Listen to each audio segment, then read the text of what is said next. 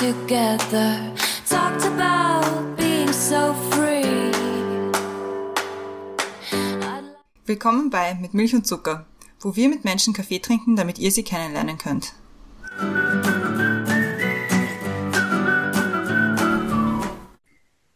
Willkommen zurück bei Mit Milch und Zucker, neue Woche, neue Folge. Mein Name ist Christiane und wie immer ist neben mir die Brenda. Hallo.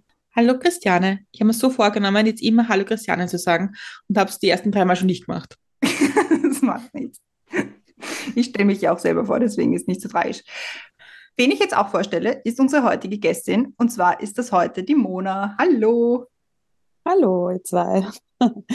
Ich freue mich so stark, dass du da bist. Ähm, mal wieder aus Schwächert jemand, also jetzt bist du jetzt gerade nicht in Schwächert, aber ehemals Schwächerter Leute habe ich immer gerne bei uns.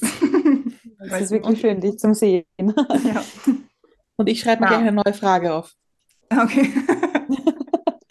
ähm, damit die anderen Leute auch wissen, mit wem sie es heute zu tun haben, stelle ich dich mal kurz vor. Wir wollten dich schon ganz, ganz lange einladen. Ich habe schon ganz, ganz viele Themen neben deinem Namen stehen gehabt und jetzt haben wir endlich eins gefunden, was halt wirklich, wirklich gut passt. Du lebst momentan in Tirol, bist aber ursprünglich aus Niederösterreich und hast halt schon sehr viele Stationen in deinem jungen Leben durchlaufen, warst zum Beispiel auch Flugbegleiterin, was auch ein Thema für sich eigentlich wäre, das man besprechen kann. Bist aber, wie gesagt, nach Innsbruck gezogen und jetzt Skilehrerin. Und das ist fast ein noch besseres Thema, über das man reden kann. Und worüber wir da genau mit dir reden wollen, das erklärt jetzt die Brenda. Also wir haben uns das Thema überlegt. Wenn der Schnee staubt und die Sonne scheint, dann habe ich alles Glück in mir vereint. Ist Skifahren wirklich das Leibendste? Skifahren ist in Österreich mehr als nur ein Sport, es ist fast schon ein Kulturgut. Und das darf auch nicht angegriffen werden. Dabei steht der Sport und vieles, was damit zusammenhängt, auch offen der Kritik. Auch heuer wird zum Beispiel wieder der Einsatz und die Notwendigkeit von künstlichem Schnee diskutiert. Skilifte sind zu einem fixen Bestandteil der österreichischen Innenpolitik geworden. Und auch beim Thema Sexismus wird der Skisport oft erwähnt. Du hast dich dazu entschlossen, Skilehrerin zu werden und bist somit beruflich mitten in der Diskussion dabei. Wir wollen heute mit dir darüber sprechen, wieso es dich auf die Pisten zieht, wie du den Skizirkus von innen erlebst und was es überhaupt heißt, Skilehrerin zu sein. Aber wir fangen wie immer an mit den Questions to Go und der Christiane hat die erste. Ich bin bereit. Sehr gut. Film oder Serie? Serie. Ausschlafen oder früh aufstehen? Früh aufstehen. Inspiration hole ich mir durch. Lange Spaziergänge am Berg. Als Kind wollte ich werden? Skilehrerin. Der beste Ratschlag, den du je bekommen hast? Ja, da habt ihr mich jetzt überrumpelt mit der Frage. Ähm, ja, tatsächlich von, von einem guten Freund ähm, einmal kurz bis drei zählen, bevor man antwortet. Womit kann man dir eine Freude bereiten? Mit einem gesellschaftlichen Abend zusammen mit Freunden oder mit Bewohnern. Das ist das Schönste. Wenn du ein Video haben könntest von einer Situation deiner Wahl aus deinem Leben, welche wäre es? Ich, ich glaube, es, es ist ganz schwierig, ein, ein Video aus einer Situation rauszuziehen. Ich glaube, alle Situationen sind einmalig und ich glaube, das sollte auch ganz genau so sein. Und manchmal kann man halt was nicht zurückspulen und das ist auch gut so. Abschalten kann ich am besten bei Skifahren. ich weiß, das ist schon wieder die Antwort, aber es ist tatsächlich Skifahren, ja. Welches Lied darf auf keiner Playlist fehlen? Head People von David Bowie. Danke sagen möchte ich. Meiner Familie, die mich eigentlich immer unterstützt und auch bei den größten Schnapsideen hinter mir steht. Und wie trinkst du deinen Kaffee? Mit Hafermilch.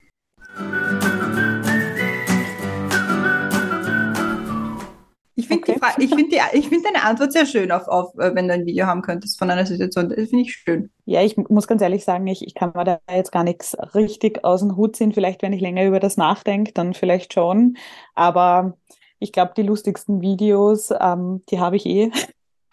und die, die, schaut man sich ja dann eh vielleicht hier und da mal an, aber es ist eigentlich immer schön, über Situationen noch lachen zu können, wenn man drüber nachdenkt ich glaube, du bist die erste Gästin, die auf die Frage, als Kind wollte ich werden, den Beruf sagt, den sie jetzt gerade macht.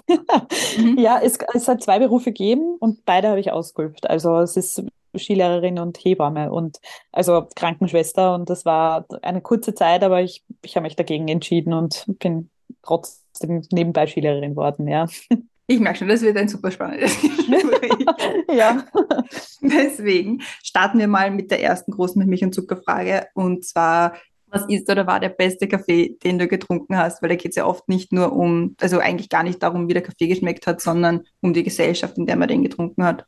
Das tatsächlich immer noch so und ich genieße ihn immer noch sehr. Und zwar den Mittagskaffee mit meiner Oma. Also ich, ich finde, das ist immer das Schönste. Ich bin sehr verbunden zu meiner Oma und der schmeckt halt auch am besten, wenn ihn die Oma zubereitet. Also so wie es halt immer ist, alles was Omas kochen ist gut.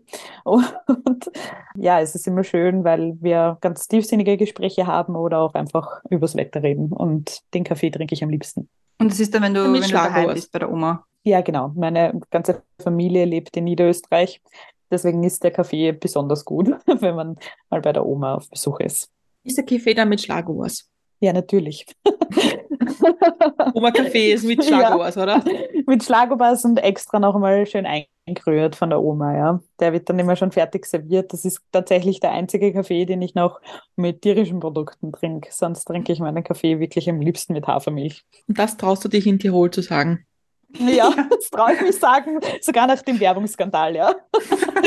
Ich habe mitbekommen, aber ja, es war fast amüsant. Aber die Tiroler sind ja bekanntlich ähm, sehr anders auch manchmal. Also, Hm, Nicht nur Wien ist anders. ja, das stimmt. Das ist ein bisschen Katz und Maus, Wien und, und Innsbruck, Tirol, ja.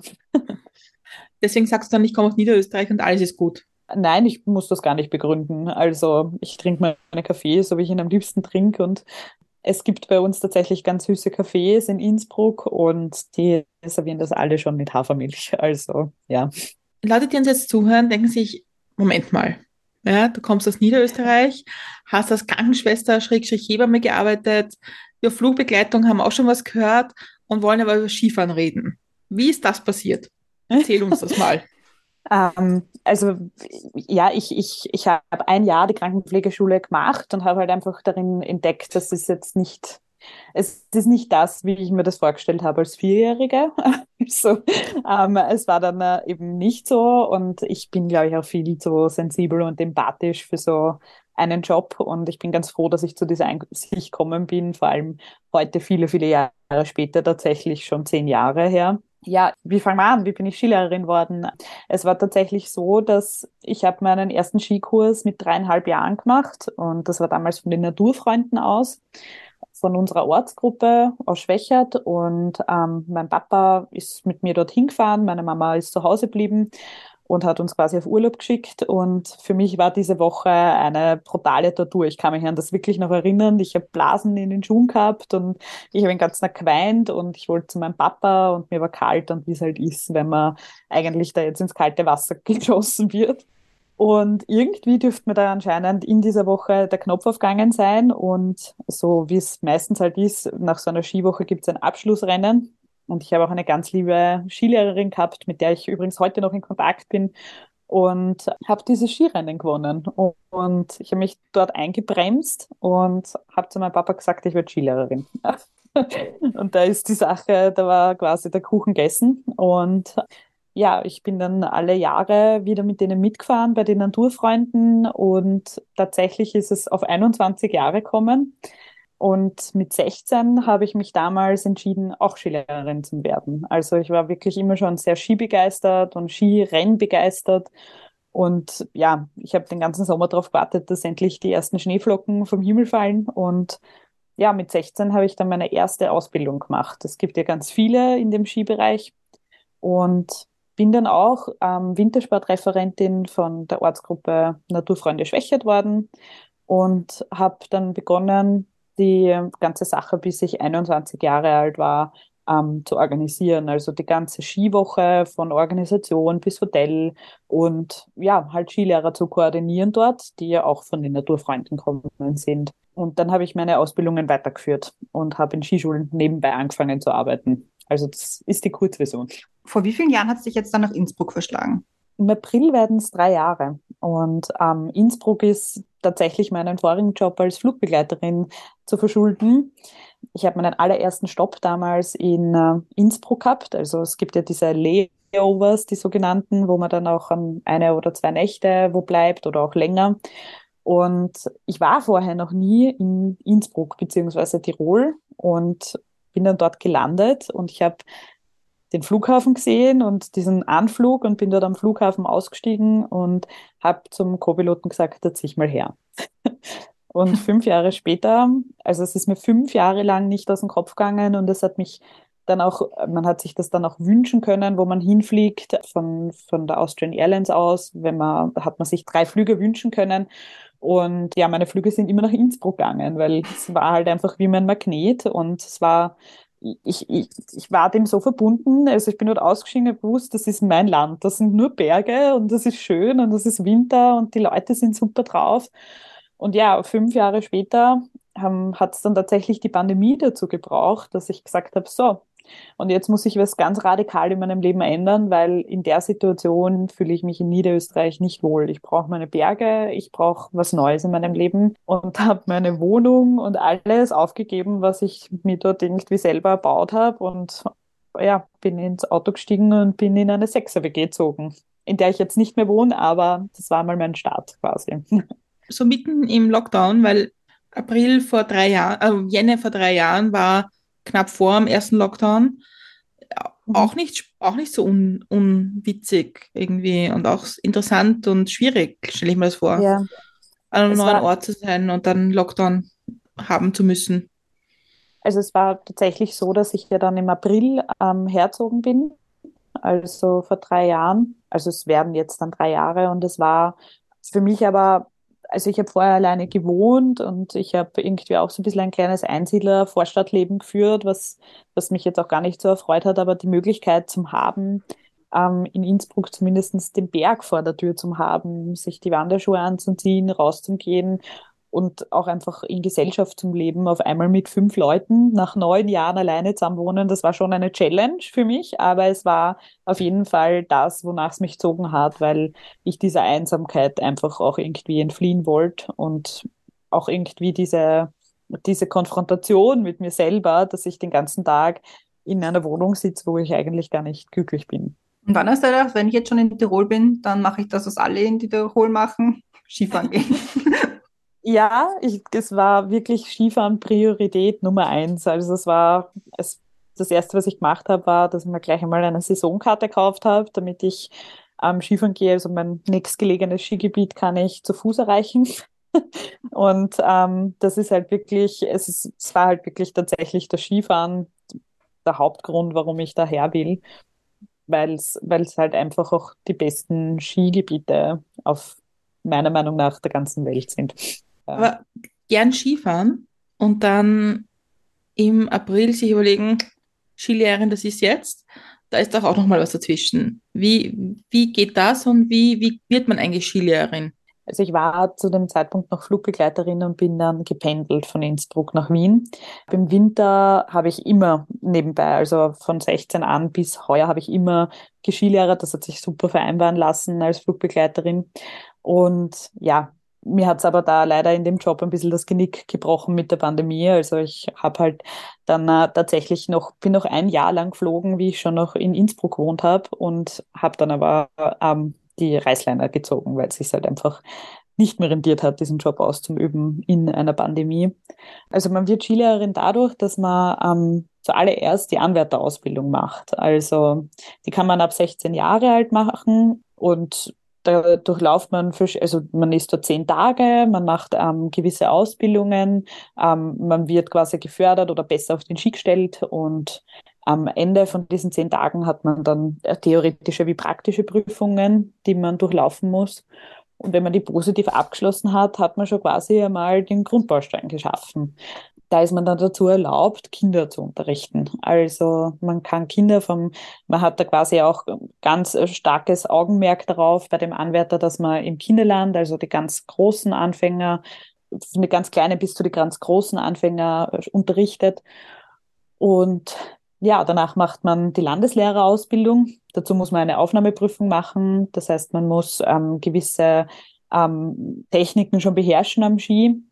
Und wenn man die besteht, dann ähm, kann man zur Landeslehrerausbildung gehen. Die geht zweimal 14 Tage jeweils und eine extra Woche, wo man den sogenannten Alpinkurs macht, der sehr, sehr wichtig ist, weil der umfasst halt alles um, also ganz detaillierte Lawinenkunde. Die hat man immer dabei, also während den Ausbildungen, aber diese Lawinenkunde ist ähm, halt sehr wichtig, weil das halt ein wirklich großes Thema natürlich auch ist, sobald man irgendwie Wintersport betreibt. Und ja, da durchläuft man ganz viele Prüfungen tatsächlich. Also Geländeprüfungsfahrten bis über Rennfahrten in einer gewissen Zeit zu bewältigen und, und, und. Also, und wieder theoretische Prüfungen. Und wenn man dann ganz super drauf ist, ähm, kann man mit 18 eine weitere, also zwei weitere Aufnahmeprüfungen machen für die Diplom-Skilehrerausbildung beziehungsweise staatliche Diplom-Skilehrerin-Ausbildung. Um zum Thema Sexismus zurückzukommen, das wurde mit heuer geändert, dass man auch nicht mehr Skilehrer sagt, sondern Skilehrerinnen. Heuer ähm, erst. Also, also 2022. 2022, ja, tatsächlich, ja. ja. Ähm, das ist die Diplom-SkilehrerInnen-Ausbildung. ähm, ja, und die umfasst halt wirklich sechs Semester Vollgas am Ski. Also da ist man dann halt der Super Pro, wenn man das besteht. Das ist eine ganz harte Ausbildung von der Eignungsprüfung bis über ähm, zum Abschluss. Und das zieht sich über zwei Jahre, diese Ausbildung. Also zwei Winter, zwei Wintersaisonen so wird man jetzt einmal Skilehrer. Also wenn man Diplom-Skilehrer ist, darf man alles quasi machen. Man fährt mit Kindern sowie mit Erwachsenen, aber ist natürlich auf einem höheren Niveau und unterrichtet dann natürlich eventuell sogar Leute, die ähm, ein Handicap haben oder eine ganz, spe ganz spezielle Art an Skifahren lernen möchten oder einen ganzen Tag lang eine Guide haben möchten oder eine, eine Skilehrerin haben möchten, die sich auskennt im, im Gebiet halt.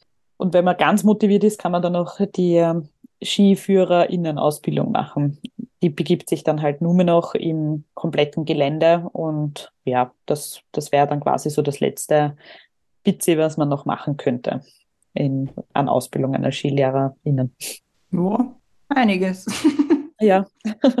Wenn man dir so zuhört, habe ich mir das gedacht, eigentlich, wenn man nicht in einem Skigebiet wohnt oder, oder sehr in Gehweite oder so, sondern wenn man jetzt, so wie du, doch entfernt davon die meiste Zeit gewohnt hat, ist das ganz schön aufwendig, so eine Ausbildung zu machen, nämlich Zeit und auch vermutlich einmal Geld. Es ist ähm, auf jeden Fall eine finanzielle und eine, eine zeitliche Challenge. Also die meisten beginnen natürlich sehr jung, also so wie ich das damals gemacht habe, weil es super oft hinein, oft mal hineinfällt in, in, in Ferien. Also das wird schon sehr beachtet von den Landesverbänden. Zu den Landesverbänden zählt halt natürlich jedes Bundesland bis aufs Burgenland. Ja, das Burgenland haben wir mit Wien zusammen dann. Also ähm, ja, die, die, die sind da untereinander tatsächlich sehr gut abgesprochen und ähm, ja, dann äh, passt das ganz gut, dass wir das quasi in den Ausbildungen machen. Die Diplom-Skilehrerausbildung ähm, oder Diplom-Lehrerinnen-Ausbildung ist so, so getaktet, dass man sich dann halt wirklich Urlaub nehmen muss für solche Zeiträume oder einen sehr kulanten Arbeitgeber hat. Also, ja wenn man jetzt schon bei, bei das kostet sehr viel Geld ist, das ist ja generell beim Skisport so. Also es ist kein billiger Sport. Also selbst wenn man jetzt sagt, so, ah, jetzt sind Semesterferien, jetzt fahre ich mal eine Woche Skifahren mit meiner fünfköpfigen Familie, das kannst du ja eigentlich fast gar nicht mehr, weil das ja. schon allein die Skiliftkarten ausborgen oder auch wenn du es selber kaufst mit kleinen Kindern und dann jedes Jahr neue Ski kaufen. Also es ist, das geht schon alles ordentlich ins Geld. Ja, das stimmt. Also man muss schon ziemlich viele Wochen oder viele Saisonen als Skilehrerin arbeiten, damit man auch die Kosten von der Ausbildung wieder drinnen hat. Es gibt manche Skischulen, die sagen, wenn ihr beim ersten Anlauf die Aus also die Ausbildung schafft ohne Nachprüfung, dann äh, ähm, habt ihr eine Fixanstellung und wir übernehmen so und so viel Prozent von den Kosten. Das ist natürlich super, aber davon gibt es sehr wenig Skischulen in Österreich. Also mhm. es gibt über 700 Skischulen in Österreich. Davon sind die meisten in Öst also in Tirol. So kann ich dann gerne noch kommen, aber es ist ähm, so, dass, dass man sehr lange dafür arbeiten muss, dass man da quasi wieder hineinkommt in die, in die Ausbildungskosten. Und ja, für Familien wird das immer spannender ich, ich bin selber heuer auf Saison und krieg mit, ähm, was für ein Klientel wir haben. Und es ist lustigerweise sehr durchwachsen. Also es ist von superreich bis Durchschnittsverdiener oder Durchschnittsfamilie, sagt man mal so. Aber es gibt halt, wie gesagt, diese Naturfreunde. Ich bin da zwar nicht mehr tätig, aber für Familien, die eventuell nicht sehr viel Geld haben, für sich so einen Luxus leisten zu können, gibt es solche Angebote eben auch, dass man eben so, einen, so eine Sparte wählt, dass man dann vielleicht mit den Naturfreunden Skifahren lernt und irgendwie eine andere Rundumbetreuung hat. Das ist auf jeden Fall aufs Ganze günstiger. Jetzt war ja der Skisport in, in den letzten Wochen und Monaten vielleicht nicht so die Top-1-Meldung und nämlich im positiven Sinn, sondern eher schon ein bisschen mit einem Fragezeichen dahinter. Und zwar vor allem, wenn es darum geht, wie gehen wir damit um, dass es vielleicht keinen Schnee gibt. Dass wir dann beschneien und diese weißen Bänder durch die grüne Natur und so. Ist es eine Sicht, die ein Ost, eine ostösterreichische Sicht ist oder gibt es die Diskussion in Tirol auch? Die Diskussion gibt es natürlich in Tirol auch. Also, ist, also ich, ich habe selber heuer hautnah mitbekommen in Tirol, ähm, wie die Lage auch war mit der, mit der Schneesituation. Ähm, ich sehe das als ähm, Ostösterreicherin und als Skilehrerin. Ich war heuer im Sommer am Dachstein, äh, am Dachsteiner Gletscher am Wandern. Da ist mir fast das Herz in die Hose gerutscht, weil ich so eine Naturgewalt, die davon schmilzt, noch nie gesehen habe. Das muss ich schon vorab sagen, dass mir das schon sehr zu Herzen geht. Aber diese, diese Mitteln an, an Skiliften und Skigebieten, die sind schon da und die, die existieren und man kann nicht beschneien bei Plusgraden. Das ähm, geht, das geht physikalisch nicht. Also man, man natürlich hält ein Kunstschnee länger als ein Naturschnee und das ist auch der Grund, warum sich diese schönen weißen Bänder dann durch die Landschaften ziehen. Aber es ist eben, wie gesagt, das ist ein Job, den viele angestrebt haben, wie ich zum Beispiel schon vor zwölf Jahren, wo es das Thema natürlich auch schon gegeben hat von Klimaerwärmung, aber es ist einfach mein, mein Nebenjob. Also ich muss damit ähm, oder ich, ich habe damit vor, mein Geld zu verdienen. Und das andere ist halt, dass es halt wahnsinnig viel kostet, auch solche Betriebe intakt zu halten. Und es ist fast teurer, ähm, solche Betriebe nicht intakt zu haben, als wie wenn man sie intakt hat. Und das ist, es ist halt wirklich, der, beißt, der beißt sich die Kotze in den Schwanz, wie man sagt, weil es ist halt einfach ein ewiger Teufelskreislauf, weil, weil man muss halt sagen, wenn man A sagt, muss man auch B sagen in der Schießszene. Und es ist tatsächlich so, dass, dass wir mit der Erderwärmung wirklich zum Kämpfen haben, aber es ist ein Job, der ausgeübt werden muss der, der, Tourismus stürmt heute zum allerersten Mal nach drei Jahren wieder die Gebiete und natürlich muss man schauen, dass man das, was man verloren hat in den letzten Jahren auch wieder hineinbekommt. Also ich betrachte das wirklich mit, äh, mit zwei verschiedenen Gesichtern, die ganze Sache. Ich stelle mir das ziemlich schwer vor, wenn, wenn man so, so ein bisschen zwei Herzen in der Brust hat und dann denkst, ja. also an einem Tag denkst du, ja, es ist halt mein Job und das muss ich machen. Und dann kommt wer und sagt, ah, ihr bösen Skifahrer, ihr macht die Umwelt kaputt. Was ja so, also wenn man es nur darauf herunterbricht, stimmt es ja. einfach nicht. Nein, es, es stimmt nicht. Also es ist, es, Tirol lebt vom Tourismus, Innsbruck lebt vom Tourismus und, und wir sind wirklich auf diese Leute angewiesen. Also es ist wie der wie, also Wien vom Stephansplatz und von, von, vom Graben lebt. Wenn das heute auf morgen nicht mehr da ist, dann wird wahrscheinlich nur noch die Hälfte an Touristen gerne einmal vorbeikommen. Also es ist, wie gesagt, das ist ein Teufelskreis und das ist, ja, der Tourismus, der pumpt und der will natürlich Skifahren gehen und wer, also wenn man fragt, egal wo auf der Welt und ich kann da wirklich aus Erfahrung sprechen.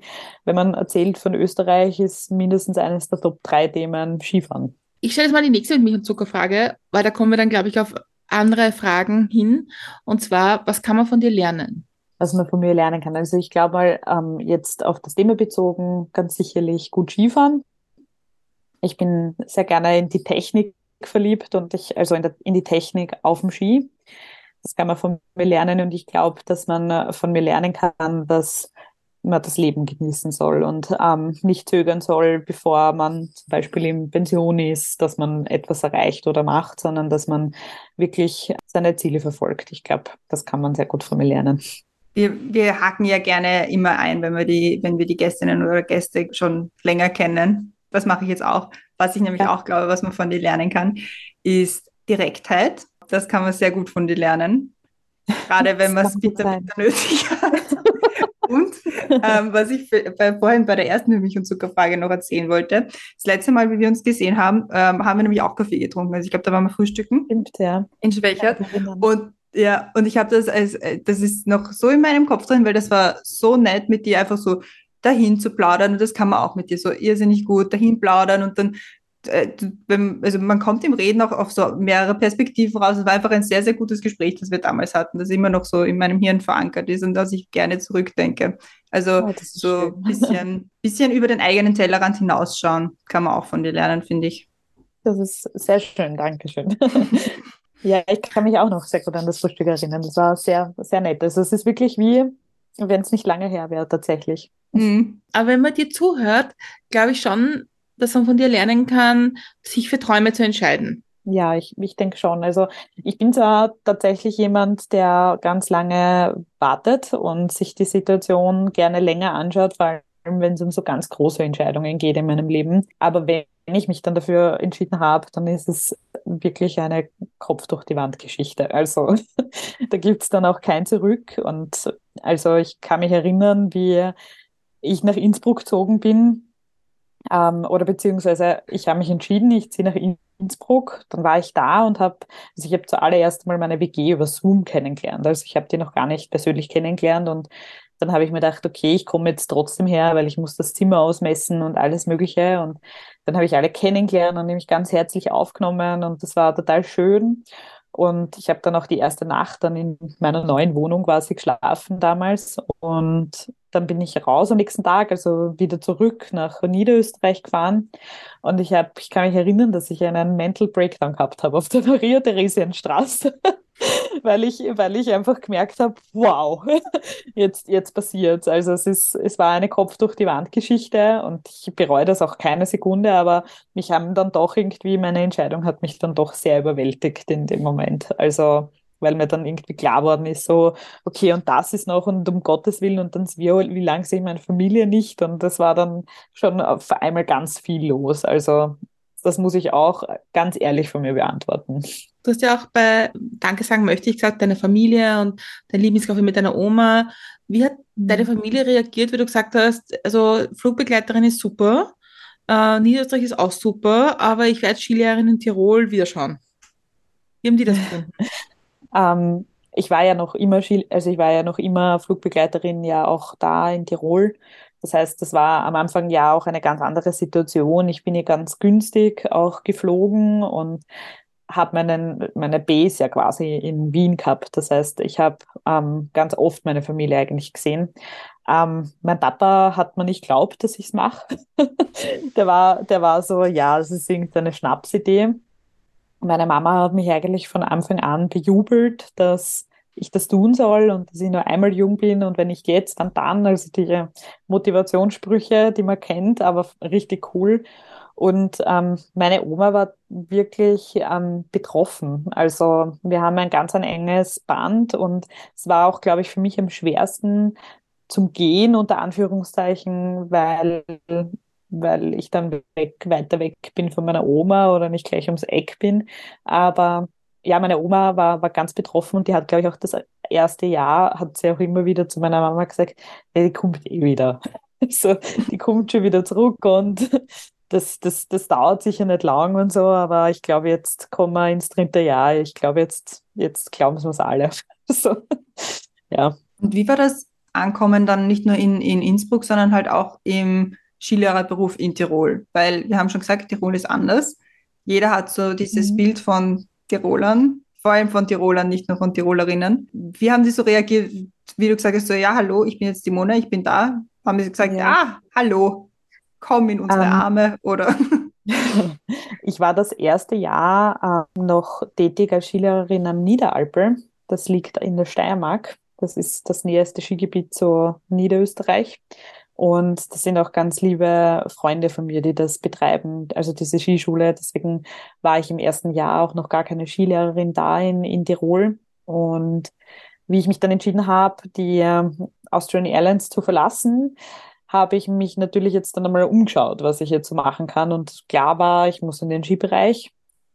Und habe mich gleich mal fürs Größte entschieden und zwar für den Tiroler Skilehrerverband und den österreichischen Skischulverband. Und ja, dann bin ich dort gestanden mit meinen Skilehrerausbildungen und habe gesagt, so, da bin ich. Also, und die waren natürlich am Anfang mal so leicht skeptisch, dass ich ähm, Niederösterreicherin bin. Das ist so in Tirol. Also sobald man ein bisschen einen wienerischen Dialekt hat, dann wird man ganz genau beäugt. Aber ja, ich, ich habe wahrscheinlich auch ähm, ein bisschen Vorteile gehabt, weil ich schon ähm, Ausbildungen gemacht habe und einfach schon im Geschehen war, schon sehr viele Jahre und eben auch für als Wintersportreferentin gearbeitet habe.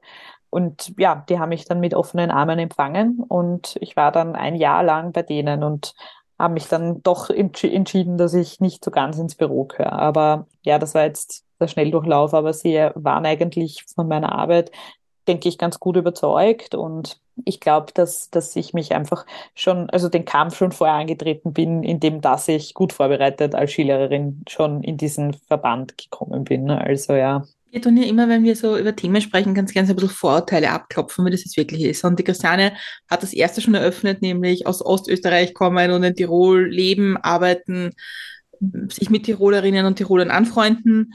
Was gibt es noch so Vorurteile, die dir begegnet sind im Beruf der Skilehrerin? Ja, prinzipiell einmal, also jetzt äh, von, von den Kollegen, also von den Gästen natürlich überhaupt nicht. Aber von, von Kollegen wird man halt immer ganz genau beäugt. Also man, man schaut mal, kann die überhaupt Skifahren, wenn die aus Niederösterreich kommt oder weiß ich nicht. Also es ist, es ist sehr man muss sich vorstellen, also Tirol ist immer gleich, gleich eine ganz große Clique eigentlich. Und da muss man sich mal wirklich gut durchkämpfen und sich fast ein bisschen beweisen, dass man, dass man mindestens genauso gut da reinpasst. Und wenn man die dann mal geknackt hat, dann sind das die allerliebsten Menschen. Also ich, ich habe mich ja nicht umsonst für Tirol entschieden. Also ich mag die Tiroler sehr gerne und ich glaube, man muss ganz einfach man selbst, man selbst bleiben und am besten kann Wiener Dialekt haben so, aber nein, also ich glaube, sobald man irgendwie skibegeistert ist, das ist wirklich in Tirol so, dass es so ganz viele Sportklicken, Gruppen gibt. Also so als jemand, der zum Beispiel noch nie klettert ist, jetzt in eine Kletterhalle, in so eine Klettergruppe reinzugehen, das würde ich jetzt nicht machen. aber, ähm, aber wenn man quasi jetzt schon äh, vorbereitet ist und Skilehrerin ist und irgendwie eine Leidenschaft teilt, und dann hat man es sicherlich ein bisschen einfacher da in Tirol. Und man muss ja auch sagen, es sind sicherlich drei Viertel der BewohnerInnen da Studenten und die auch gar nicht aus Tirol kommen, also die jetzt direkt da im Umkreis Innsbruck leben oder direkt in Innsbruck. Und also ich habe ich, ich, ich hab nie studiert, aber ich weiß von den Studierenden, ähm, dass es so ist, dass man halt auch ganz sicher sportbegeistert ist, wenn man in Tirol studiert, weil alle anderen gehen nach Wien. Und das sagen die Tiroler selber von sich auch. Also die sagen, wenn man selber bergbegeistert ist, dann bleiben alle da. Aber wenn jemand irgendwie die Affinität zum Skifahren, Berg gehen oder sonst irgendwas nicht hat, dann äh, gehen alle nach Wien. Also es ist gut aufgeteilt eigentlich. Ein weiteres, so ein, ein Vorteil, das man ja über Skilehrer und Innen hat, ist es immer so ein bisschen Hüttengaudi, tralala, fun, fun, fun. Und, aber für dich ist es ein Job. Also ich glaube, man darf das irgendwie bei sowas nicht vergessen, dass auch Menschen, die an Orten arbeiten, wo andere Urlaub machen, es ist halt ein Job. Wie ja, gehst genau. du damit um, dass Leute von dir verlangen, irgend so den besten Jagertee und die beste Hütte und so weiter und so fort? Ja, das mit dieser Gaudi ist natürlich so. Also ich muss sagen, es ist mir früher, also vor sechs, sieben, acht Jahren leichter gefallen, da mitzuhalten als jetzt. Ähm, ich bin mithalten? So mm, also es geht natürlich, wenn man so 16 Jahre alt ist, hat man das Fortgehen halt Vollgas im Kopf und will halt einfach alles geben, was man kann. Und man hat auch irgendwie noch die Energie, dann am nächsten Tag um neun auf der Piste zum Stehen und zu, zu, zu liefern, aber ich habe das natürlich auch gehabt und habe die lustigsten Partys natürlich auch gefeiert, auch als Skilehrerin. Und heuer bin ich sehr gerne schon um neun im Bett. Also es ist, ich bin sehr, also die frische Luft den ganzen Tag, also ich weiß nicht, ob es das Alter mit einem macht oder einfach dass ich schon so viel fortgegangen bin als Skilehrerin. Natürlich kommt das eine oder andere Mal auch vor, dass man mit, mit einer Gästegruppe dann auch einmal eine Hütte unsicher macht.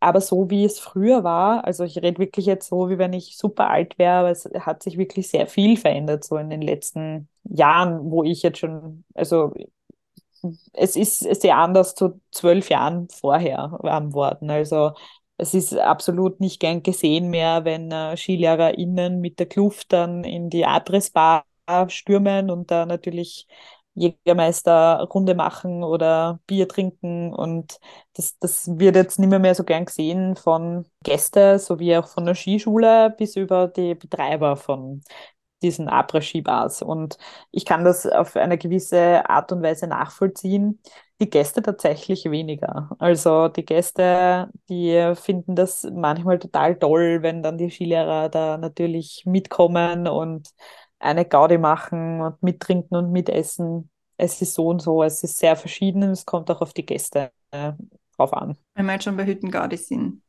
stelle ich dir mal die große dritte mit Milch und Zucker Frage. Was bringt dich zum Lachen? Heute hat mich zum Beispiel mein Mitbewohner zum Lachen gebracht, wie so oft. Ähm, mich bringt zum Lachen also ein ehrlicher Humor.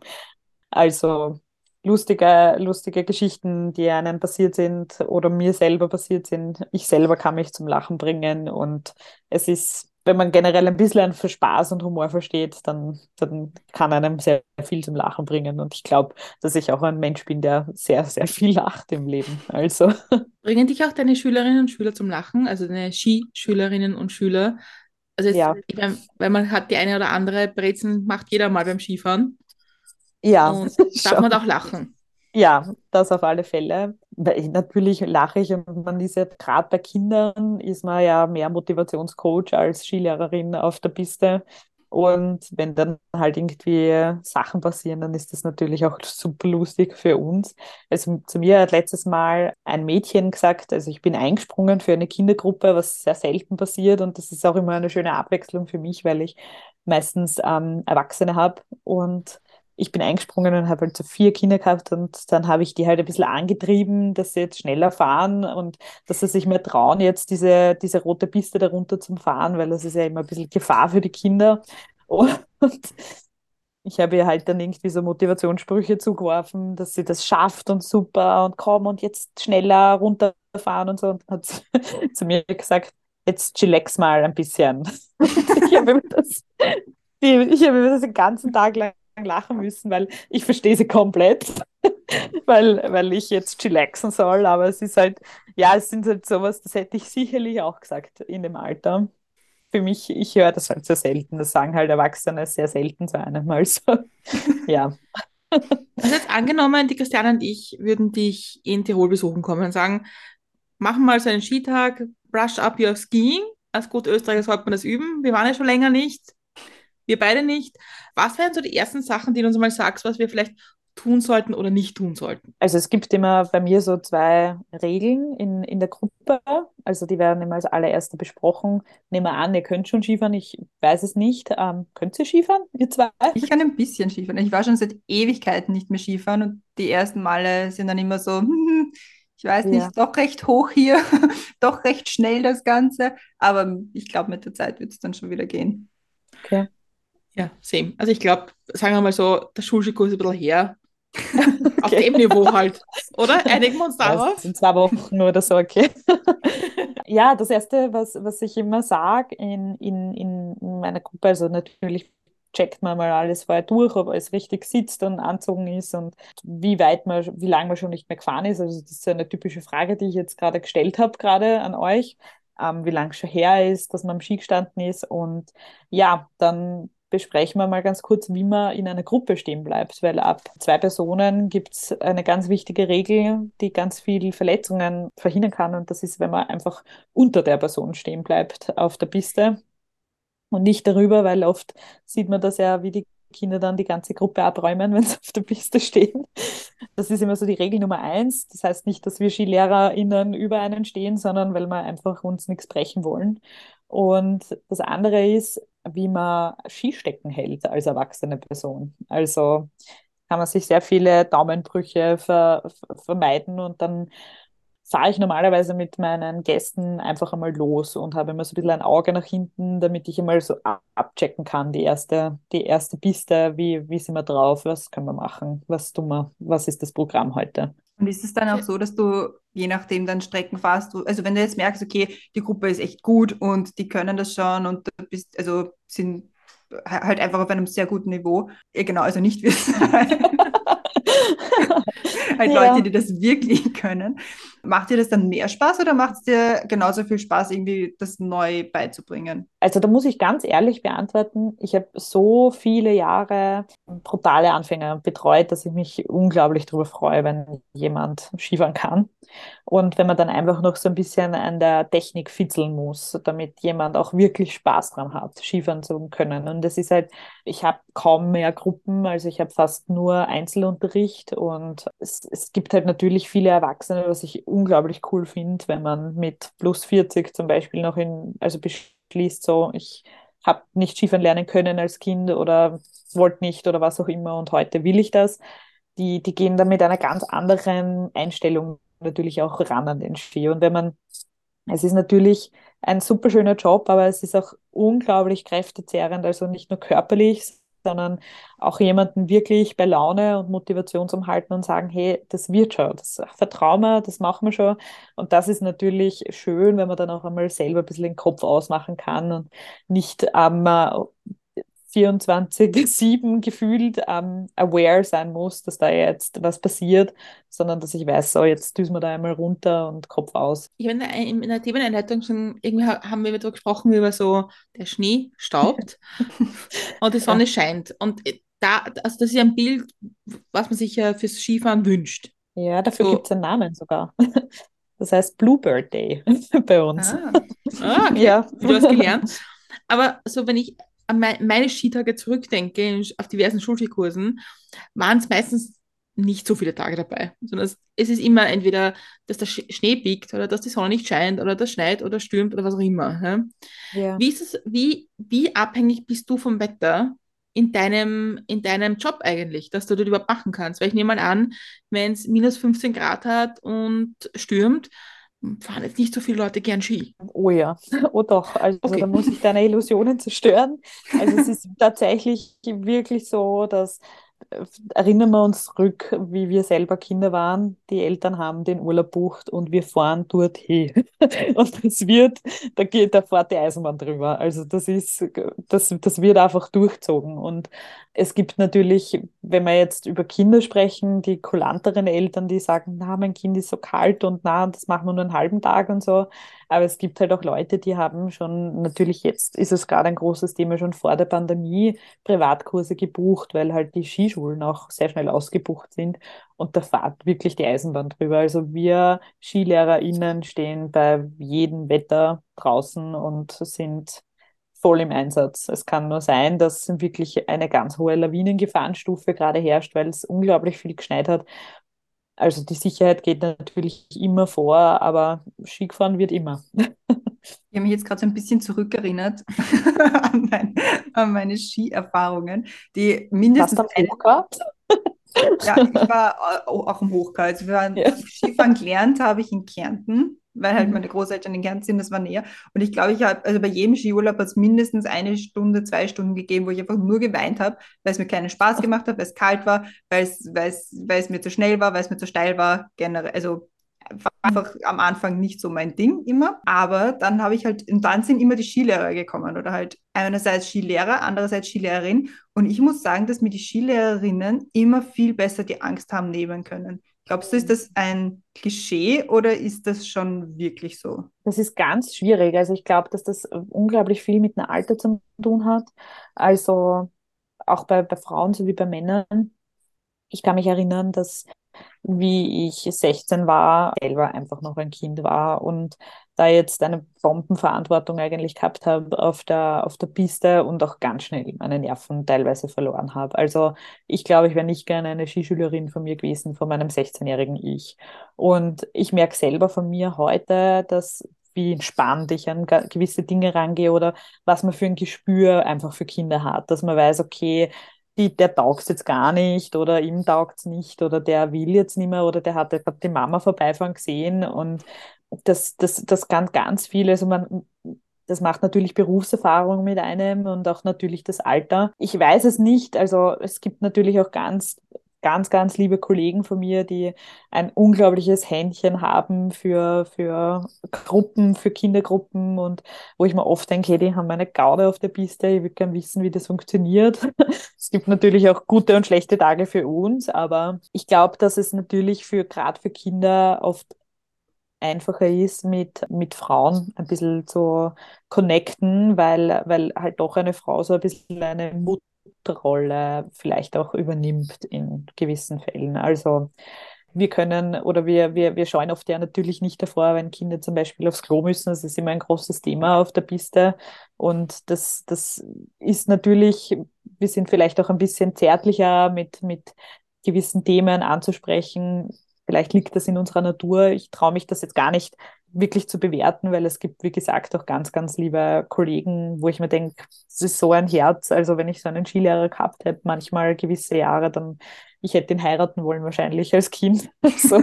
Aber ja, aber es ist, ich glaube halt einfach, das, das ist sehr viel Berufserfahrung und auch das Alter. Ich stelle mal die vierte mit Milch und Zuckerfrage. Und zwar, reisen wir gemeinsam in die Zukunft. Es sind fünf Jahre vergangen. Wir haben das Jahr 2028.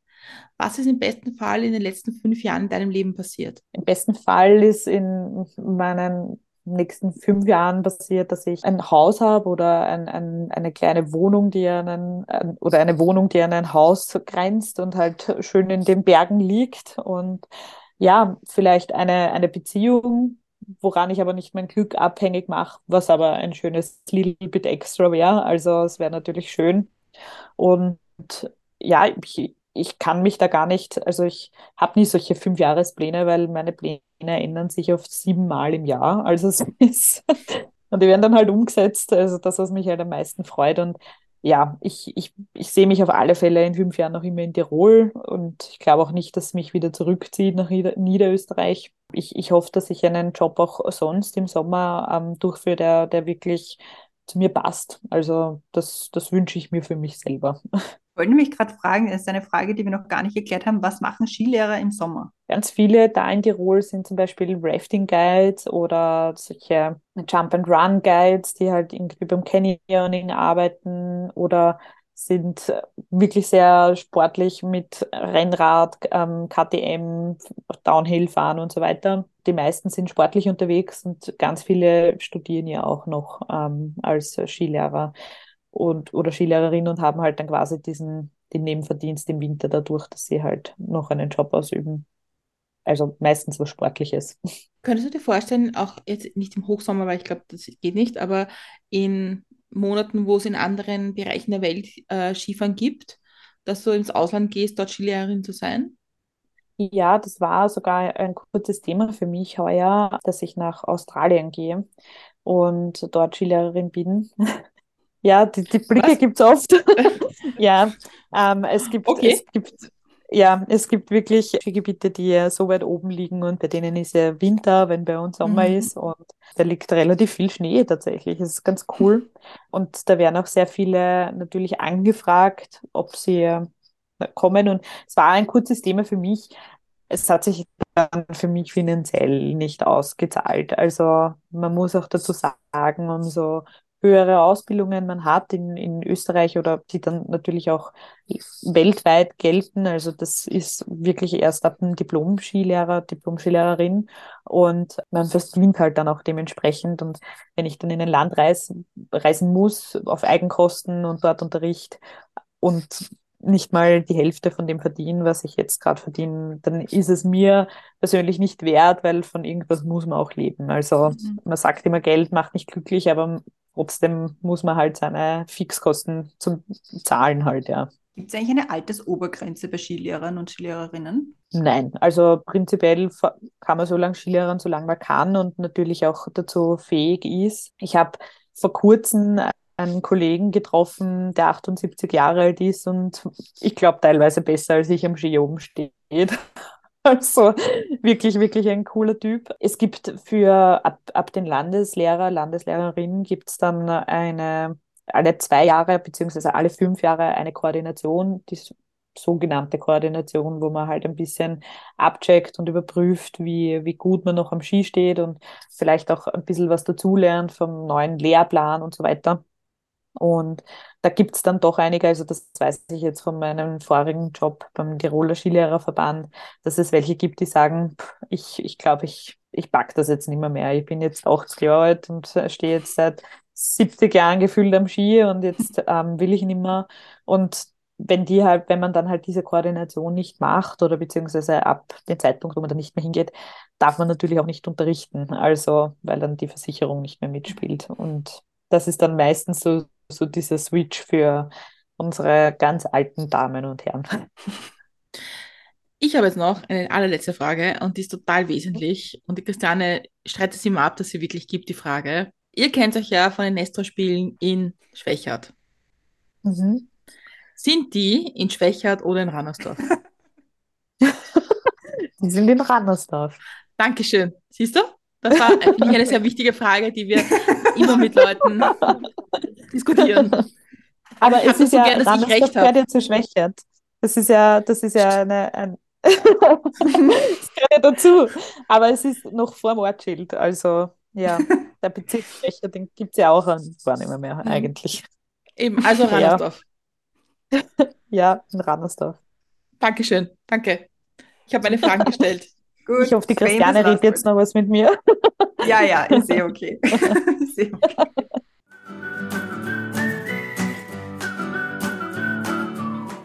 Damit, also jetzt nicht, weil du gesagt hast, es ist ran, also, aber wir sind einfach am Ende angelangt. Jetzt ist es vorbei. Jetzt reicht's mal. Jetzt hören wir auf.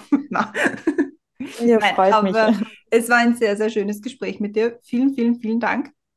Ähm, ich gibt danke. es denn noch etwas, was du den Hörerinnen und Hörern gerne mitgeben möchtest? Bezogen auf den äh, ähm, Job, ähm, seid nicht so Skilehrer und Skilehrerinnen, wenn es die bucht, die, die sind oft sieben Tage auf dem Stück auf dem Ski und arbeitet, arbeiten wirklich acht, neun Stunden durch und machen schwere körperliche Arbeit. Und sie freuen sich auch alle immer ein bisschen über ein Trinkgeld. Das kann ich ähm, den ZuschauerInnen gerne mitgeben. Und ansonsten äh, möchte ich euch mitgeben, genießt die Natur, genießt das schöne Leben draußen und sperrt euch nicht zu viel zu Hause ein und genießt die kleinen schönen Dinge vom Leben. Damit vielen, vielen Dank in einen Einblick in deinen Job und in deine, den Weg in deinen Job und über Tirol und vielleicht haben jetzt ein paar Menschen ein bisschen mehr Verständnis für die Tirolerinnen und Tiroler und für den Fremdenverkehr, weil man vergisst das manchmal, glaube ich, dass man das im Osten Österreichs leicht sagen kann, da an Skifahren und alles zu viel und so, aber es ist halt auch ganz, ganz viele Menschen leben davon und ich glaube, das darf man nicht vergessen. Damit vielen, vielen Dank. Wenn man ein paar andere Folgen hören möchte über Rannersdorf und über Menschen, die geschauspielert haben in Rannersdorf, findet man die alle auf unserem Blog und auf allen gängigen Podcast-Plattformen und unseren Blog findet man unter www.mitmilchundzucker.at.